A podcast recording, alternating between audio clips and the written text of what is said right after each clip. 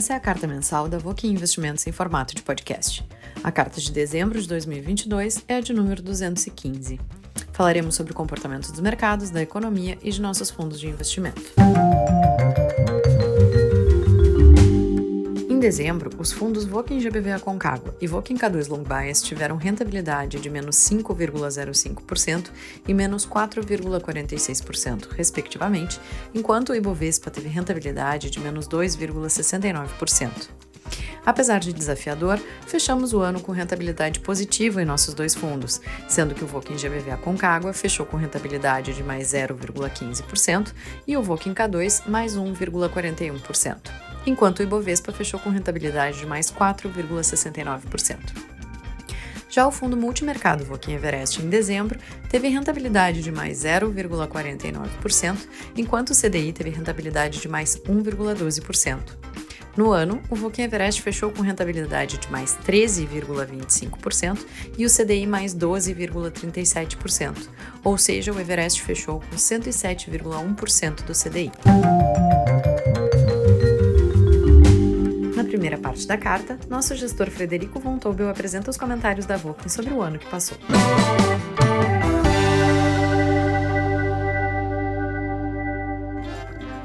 Olá a todos, Frederico Von Tobel falando para a carta mensal da Volkswagen Investimentos de dezembro de 2022.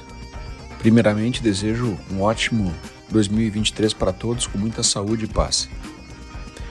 Iniciamos a carta de dezembro com uma frase de um político americano que foi três vezes governador do estado do Colorado, chamado Richard Lamb.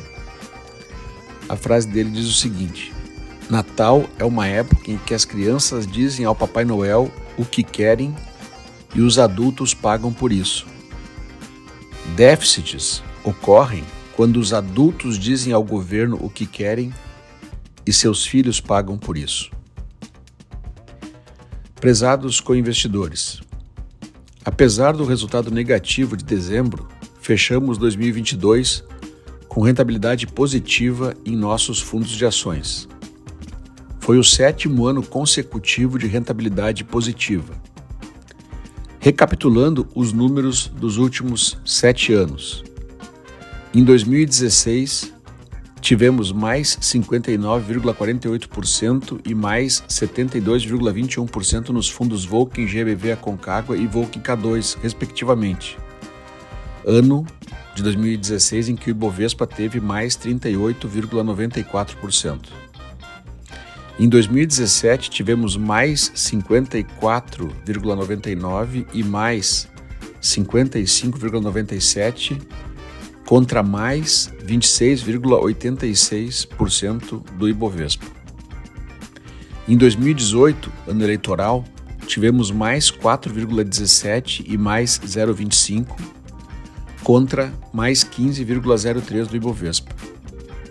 Em 2019, tivemos mais 54,09 e mais 47,30 contra mais 31,58% do Ibovespa. Em 2020, tivemos mais 16,96% e mais 8,55% contra mais 2,92% do Ibovespa.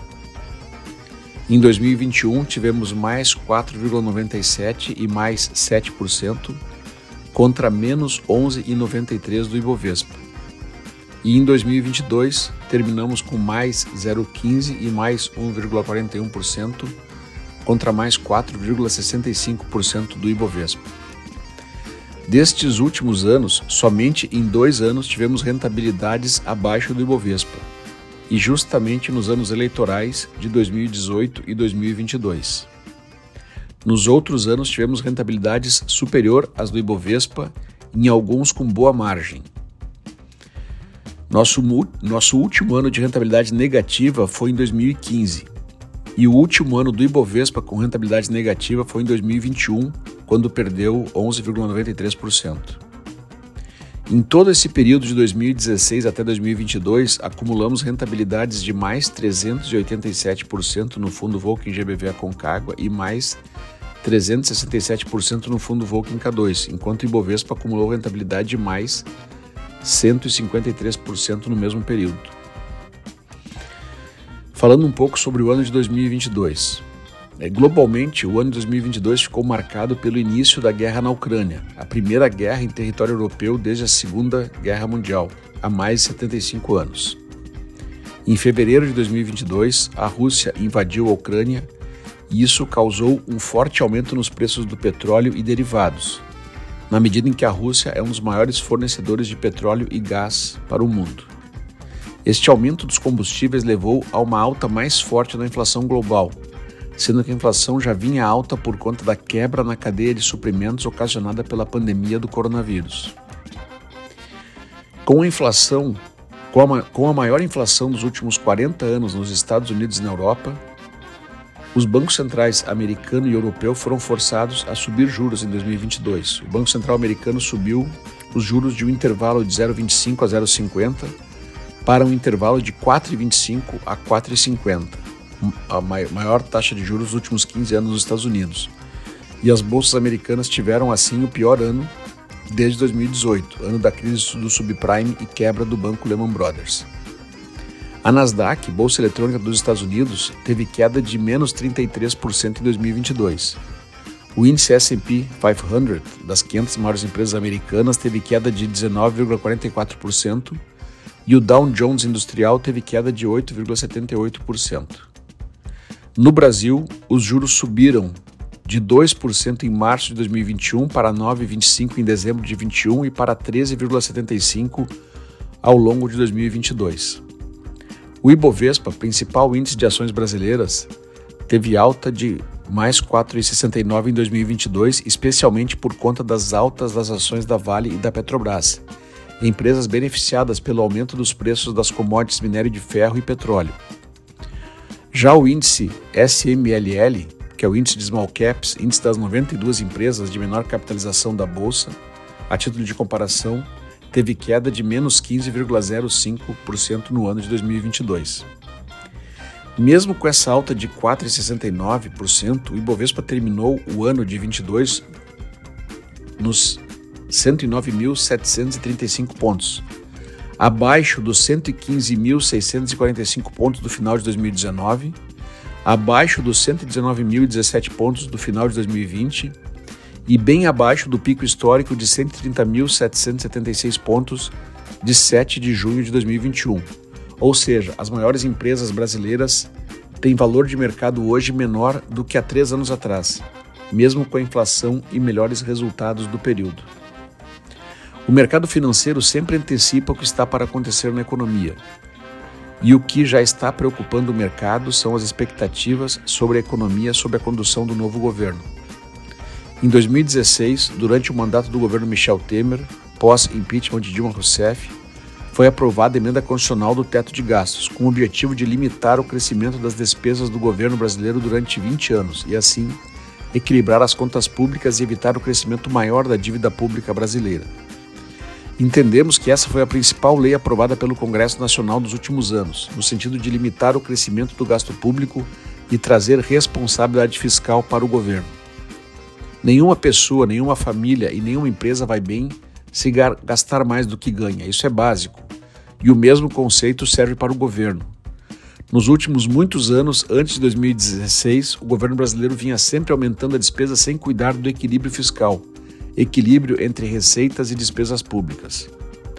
Durante os quatro anos de Bolsonaro, entre 2019 e 2022, Paulo Guedes esteve à frente do Ministério da Economia. Como economista com mestrado e doutorado pela Universidade de Chicago, Paulo Guedes foi firme no controle fiscal. Lutou por um Banco Central independente e pelo equilíbrio fiscal. Era o homem que dizia não às tentativas sempre presentes de políticos de querer gastar mais, e mesmo assim, algumas vezes, não conseguiu segurar tudo o que gostaria.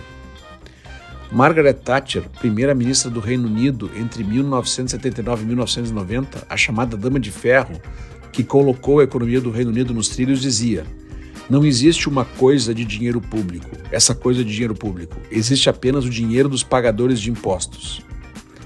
Para a grande maioria dos políticos, entretanto, quanto mais dinheiro para gastar, melhor. Afinal, é muito mais fácil fazer um bom governo gastando mais do que economizando. Mas isso não é sustentável, ainda mais em um país como o Brasil, onde a carga tributária já é de 34% do PIB, 10 pontos percentuais acima da média dos países da América Latina. e a dívida pública está em 75% do PIB e pagando juros altos pelo histórico de descontrole.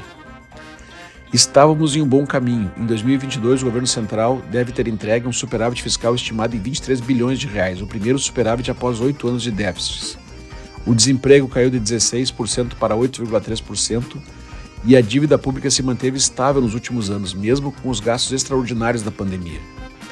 Mas a formação do novo governo preocupa e o mercado não gostou nada da chamada PEC da gastança, que foi aprovada pelo Congresso com urgência em dezembro a pedido do novo governo, ampliando o teto de gastos em 145 bilhões de reais no próximo ano e ainda autorizando 23 bilhões em investimentos fora da regra fiscal. A escolha do novo ministro da Economia também não foi técnica, mas política.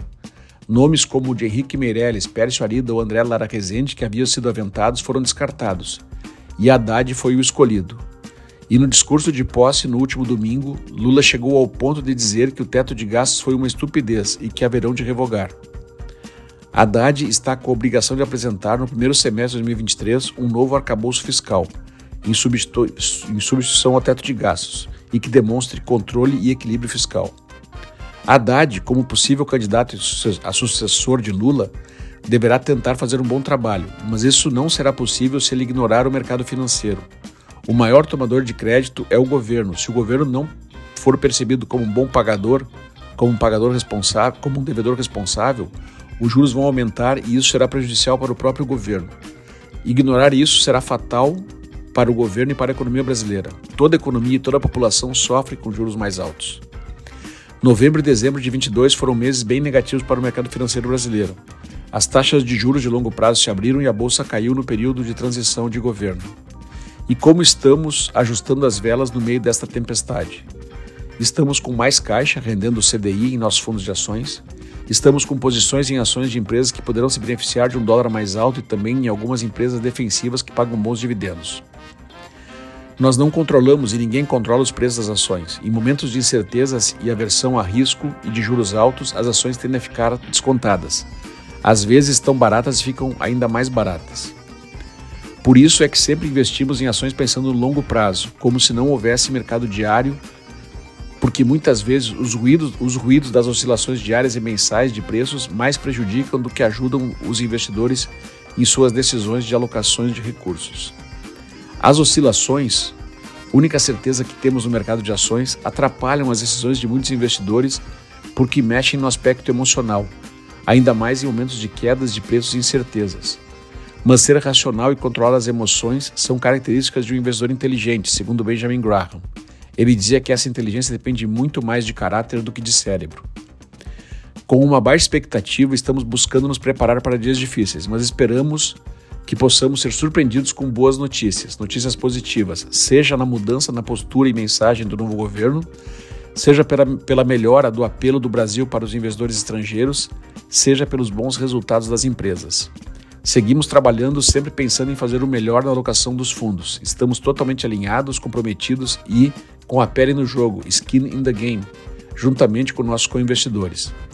Desejamos um ótimo ano de 2023 para todos. Muito obrigado mais uma vez por investirem junto conosco. Um abraço.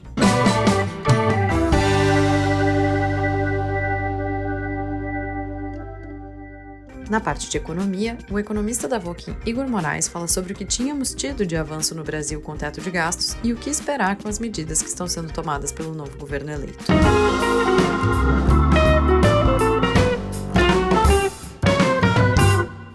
O controle fiscal que tem sido desenhado a partir das afirmações do governo tem importantes implicações nas nossas vidas, independente da atividade em que você atua. O primeiro ponto seria o sepultamento do Plano Real, antes mesmo dele completar seus 30 anos em 2024. Quando nasceu, o foco era debelar o constante fantasma da inflação. E mesmo que o diagnóstico estivesse correto, com o descontrole fiscal e a elevada indexação da economia em um ambiente onde o mercado não funcionava para fazer valer a livre negociação, o remédio paliativo conseguiu derrubar as variações de preço. Nos ancoramos em uma taxa de câmbio fixa durante quase cinco anos. Mas esse modelo, também usado à época por países asiáticos e Argentina, ruiu. Então migramos para uma taxa de câmbio flutuante, com o Banco Central fazendo intervenções pontuais. Mas Com reservas cambiais baixas, era necessário manter juros elevados. Ali já estava claro que o Plano Real precisava de um ajuste para seguir adiante, e este veio com a introdução do regime de metas da inflação em junho de 99. Mas o sistema sozinho não iria conseguir conferir estabilidade de preços por um horizonte longo de tempo. E finalmente resolvemos atacar um dos grandes problemas históricos no Brasil, implementando a Lei de Responsabilidade Fiscal em maio de 2000. Com o controle de gastos garantido por lei, investidores teriam mais confiança no setor público e diversos benefícios econômicos e financeiros foram conquistados nos anos seguintes. Alongamento do prazo de vencimento da dívida com a colocação de títulos de vencimentos mais longos, redução da dívida interna, credibilidade com investidores permitindo que fossem colocados títulos de dívida externa em reais, mais liquidez nos mercados de juros, impacto direto sobre a reestruturação de dívida das empresas e fontes de financiamento e previsibilidade. Os anos que se seguiram coroaram a decisão de colocar um freio ao gasto desenfreado e o Brasil teve crescimento econômico combinado com inflação relativamente baixa e formação de um enorme colchão de liquidez em dólar com as reservas cambiais. O reconhecimento final veio com o famoso grau de investimento em 2008. O selo que faltava para mostrar ao mundo que o Brasil tinha uma política econômica séria. Sim, isso tudo aconteceu entre 2001 e 2014. Mas, daí, achamos que o jogo estava ganho e o governo começou a acumular trapalhadas econômicas em sequência. Subsídios cruzados, uso de bancos públicos para alavancar o crédito, aumento de gastos, medidas microeconômicas equivocadas desajustando investimento, produção setorial e preços, e ideias mirabolantes com a nova matriz econômica. Perdemos o grau de investimento em 2015 e rapidamente mergulhamos em uma forte recessão. O suspiro de 2016 até 2022 veio com a tentativa de salvar o Plano Real adotando o teto de gastos, uma medida mais restritiva ainda que a Lei de Responsabilidade Fiscal. Privatizações, controle de gastos, eliminação de subsídios cruzados e redução do tamanho do Estado no mercado de crédito. O Banco Central Independente foi o ponto importante que estava faltando nessa engrenagem. Assim, com âncora fiscal e retomada da credibilidade, o Plano Real ganharia mais anos de vida. A chegada da pandemia e as consequentes tentativas de romper o teto foram um sinal ruim, mas sobrevivemos tanto que o ano de 2022 deve se encerrar com o primeiro superávit fiscal em oito anos. Mas, agora, está na mesa simplesmente acabar com o teto fiscal. O discurso é que não precisamos colocar o gasto público, nem controlá-lo, e que basta o governo gastar tudo para que se arrume a economia. Os pobres deixarão de ser pobres, a economia vai crescer e seremos mais felizes. Simples assim. Mas fica a pergunta: por que ninguém pensou nisso antes? Podemos acabar com a pobreza do mundo simplesmente com o Estado gastando mais? Sabe o que isso significa?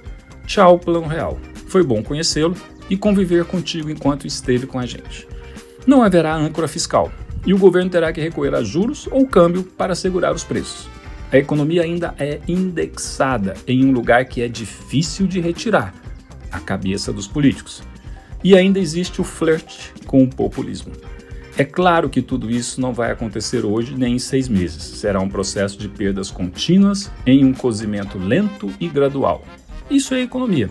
Mas caso não queira acreditar, também é esta a nossa história. Parafraseando um ex-ministro da Fazenda, boa sorte!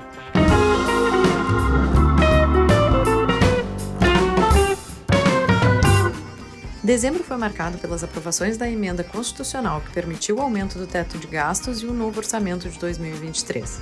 Ouviremos agora os comentários do time de gestão do Voking GBV Concagua sobre o mês. O Ibovespa fechou em queda pelo segundo mês consecutivo. Dezembro foi marcado novamente pela discussão da PEC proposta pelo governo de transição de Lula para ampliar o teto de gastos. A aprovação da emenda constitucional se deu nos últimos dias da agenda legislativa de 2022, já que a votação da constitucionalidade do orçamento secreto pela STF era determinante para essa negociação. Os deputados e senadores queriam manter as chamadas RP9, que lhes davam maiores verbas para distribuição a projetos de seus interesses nas suas bases eleitorais. E era ainda mais importante para Arthur Lira, presidente da Câmara, que comandava a distribuição desses recursos e ganhava poder de negociação para as diversas pautas discutidas nessa casa legislativa. Ele não pretendia votar a PEC antes da definição do STF, colocando pressão sobre o PT e fazendo a busca de alternativas ser uma meta dos políticos de diversos partidos. Nada adiantou, pois a Corte declarou a prática inconstitucional no dia 19 de dezembro. Para aprovar a PEC, se desenhou uma ampliação das emendas individuais com metade dos recursos provenientes do fim do orçamento secreto, e se negociou a redução da ampliação do teto de gastos de dois para um ano. Os valores foram os mesmos aprovados no Senado, 145 bilhões de reais de ampliação do teto e 23 bilhões de investimentos fora do teto de gastos. O resultado foi uma vitória para o futuro governo, que além de ampliar o nível de gastos, que era seu intuito, diminuiu sua dependência dos futuros presidentes da Câmara e do Senado, já que a negociação poderá se dar diretamente com os partidos. Lula definiu no final do mês seus ministérios, ampliando o número de ministros de 23 para 37 e cedendo cargos no primeiro escalão para partidos com os quais passou a negociar, como PSD, MDB e União Brasil. Após a conclusão das negociações da PEC, o governo conseguiu aprovar um novo orçamento para 2023, com ampliação do déficit de 63 bilhões para 231 bilhões de reais. O mercado não recebeu bem as sinalizações do novo governo.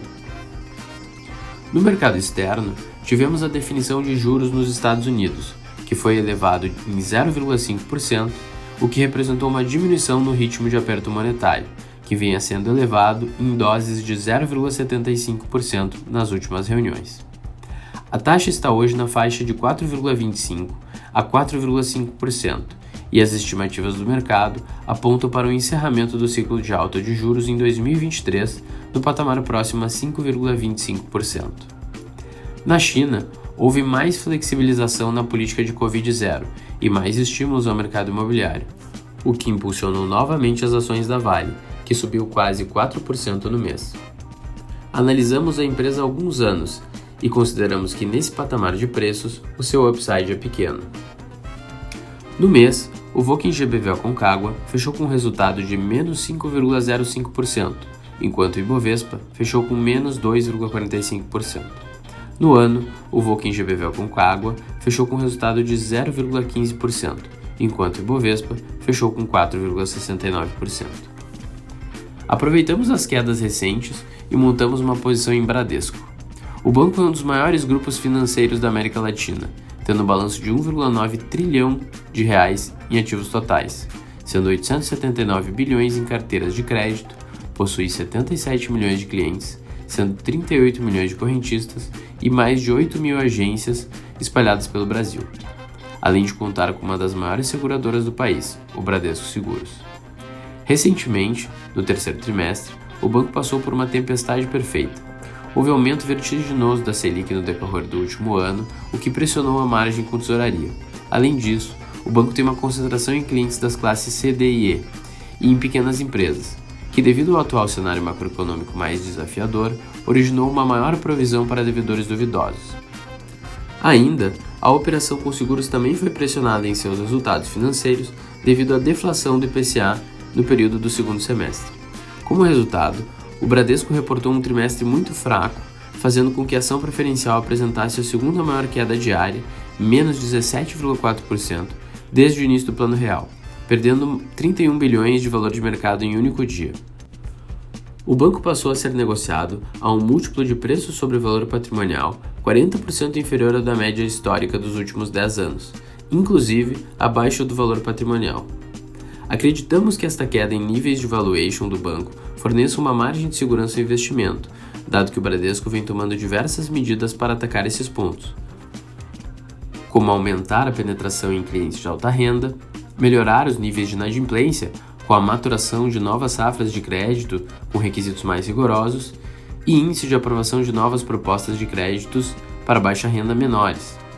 Estes fatores, junto com uma estabilização da Selic e um comportamento mais normalizado do IPCA, devem fazer com que o banco recomponha resultados ao longo de 2023, ao mesmo tempo em que forneça um carrego interessante de aproximadamente 5% de dividend yield.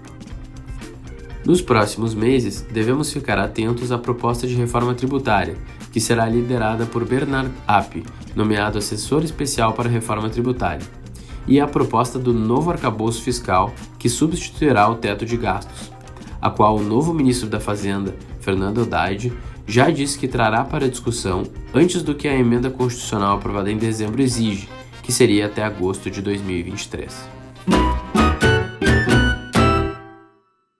Apresentaremos agora os fatos relevantes das principais empresas da carteira do fundo Voking K2 Long Bias.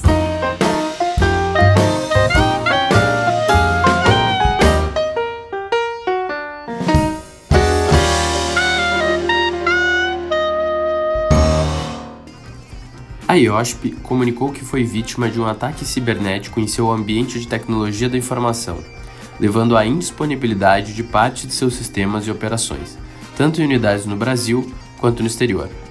Diante do incidente, a companhia tem atuado de forma diligente para recuperar os sistemas de modo gradual, acionando protocolos de controle e segurança e buscando também identificar as causas e mitigar os seus efeitos. Por consequência, a companhia decidiu suspender a realização de seu Investor Day, antes previsto para o início de dezembro e sem data definida no momento. A Suzano divulgou as estimativas de capex para o exercício de 2023 no valor total de 18,5 bilhões de reais, dos quais 8,9 bilhões são referentes ao projeto Cerrado.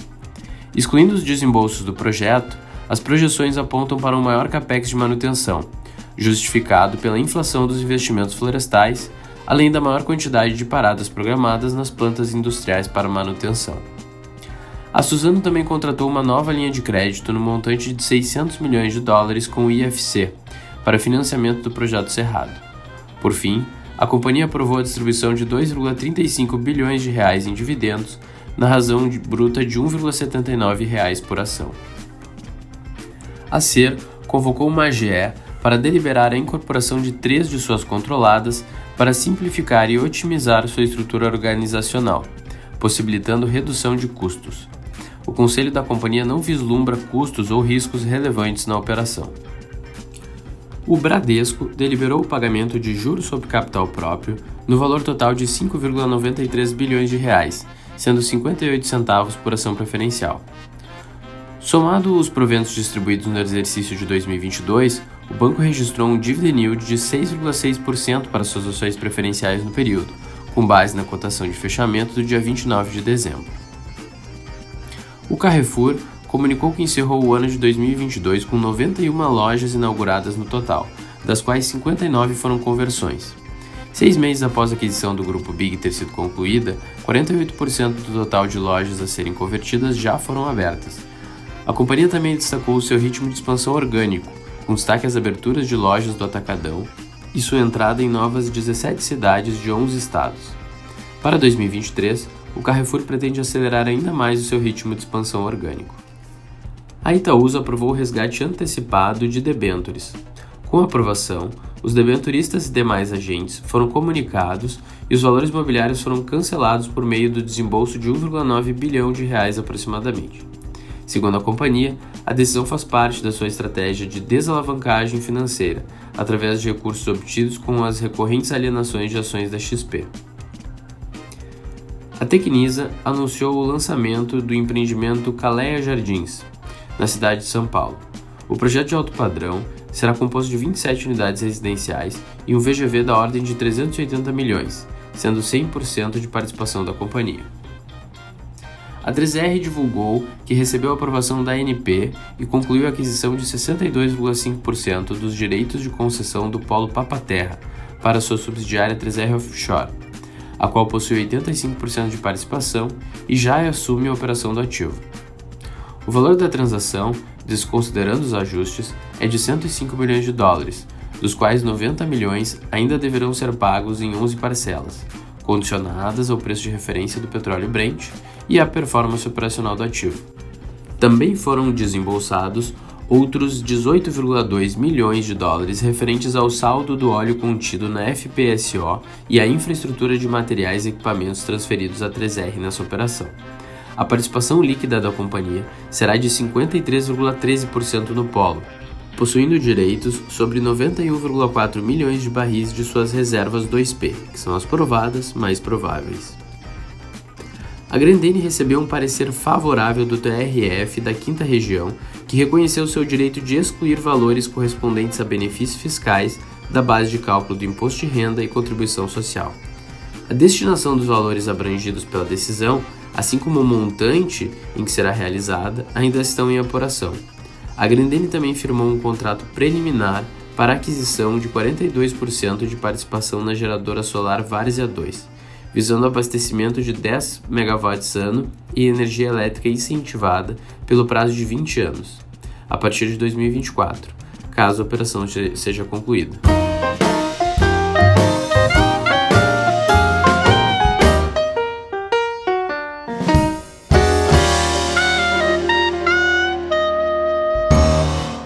Trecho de nossa carta, apresentaremos os comentários do Comitê de Gestão de Multimercado sobre o mercado e os fundos investidos pelo Voking Everest. O ano de 2022 foi marcado por uma grande volatilidade nos mercados internacionais para diversas classes de ativos. Provavelmente o maior destaque, dada a sua influência sobre praticamente todos os demais ativos de risco, foi a elevação na taxa básica de juros nos Estados Unidos, que iniciou o ano praticamente em zero e encerrou no patamar entre 4,25% e 4,50%.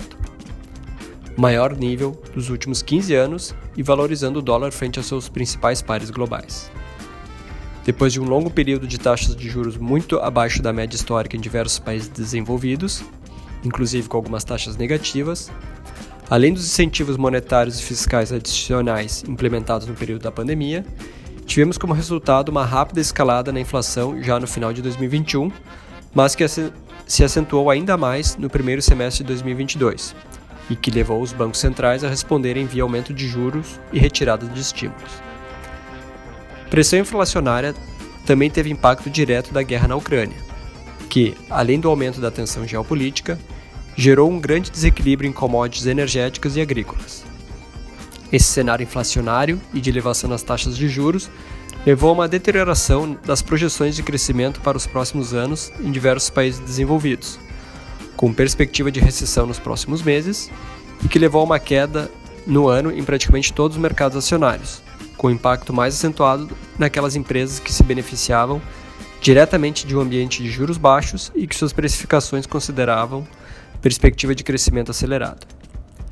A China, que vinha sendo um importante vetor de crescimento econômico mundial, também teve problemas em função de uma rápida escalada nos casos de Covid a partir do segundo trimestre, e que levou o governo a impor uma rigorosa política de lockdowns, com impacto direto no nível de atividade econômica. O Brasil teve um destaque relativo aos emergentes ao longo do ano, pelo fato de já estar adiantado no ciclo de elevação na taxa básica de juros e entregando um nível de crescimento razoável beneficiado também pelos programas assistenciais. Além dessa dinâmica interna favorável, outros importantes pares tiveram grandes problemas estruturais, como Rússia e China, deixando o Brasil como uma opção mais favorável para investidores dedicados a países emergentes. O próprio período próximo das eleições presidenciais apresentou um menor nível de volatilidade nos ativos quando comparado ao de outras eleições. Porém, as perspectivas acabaram se deteriorando após as eleições, à medida em que o novo governo eleito começou a sinalizar uma forte propensão em aumentar estruturalmente o nível de gasto público já para o próximo ano, prejudicando o quadro fiscal do país. O Ibovespa encerrou o mês com queda de 2,45%, com alta de 4,69% no ano.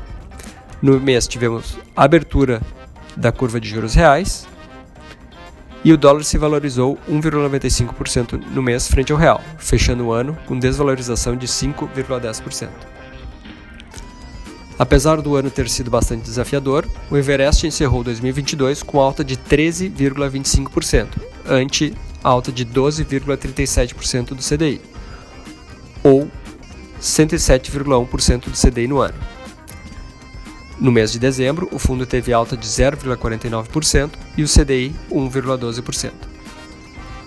As maiores contribuições positivas no ano foram dos fundos multimercado macro, com destaque para as posições a favor da alta de juros em diversos países, principalmente Estados Unidos, além de posições favoráveis ao fortalecimento do dólar frente a moedas de países desenvolvidos. Os destaques positivos em dezembro foram de estratégias diversas, como o fundo que opera pares de ações e bio na STLS, do quantitativo Cadima Highvol e do fundo de arbitragem de juros Quantitas Arbitragem. Os piores desempenhos ficaram por conta do fundo direcional em ações EBV Concagua, do fundo de ações Long Bias IP Value Hedge e do quantitativo Giant Sigma. No mês foi feita apenas uma mudança na carteira, resgate total do fundo Absolute Alpha Global, estratégia que, apesar de sua descorrelação com o restante da carteira, vem apresentando resultados aquém do esperado. O Everest permanece como, com uma carteira diversificada e com capacidade de gerar retornos positivos independentemente do cenário macroeconômico. Apesar disso, estamos constantemente atentos a novas oportunidades ou eventuais ajustes na carteira. Inclusive, encerramos o ano com o maior nível de caixa em praticamente 4 anos. Agradecemos aos co-investidores pela confiança e que temos todos um excelente 2023.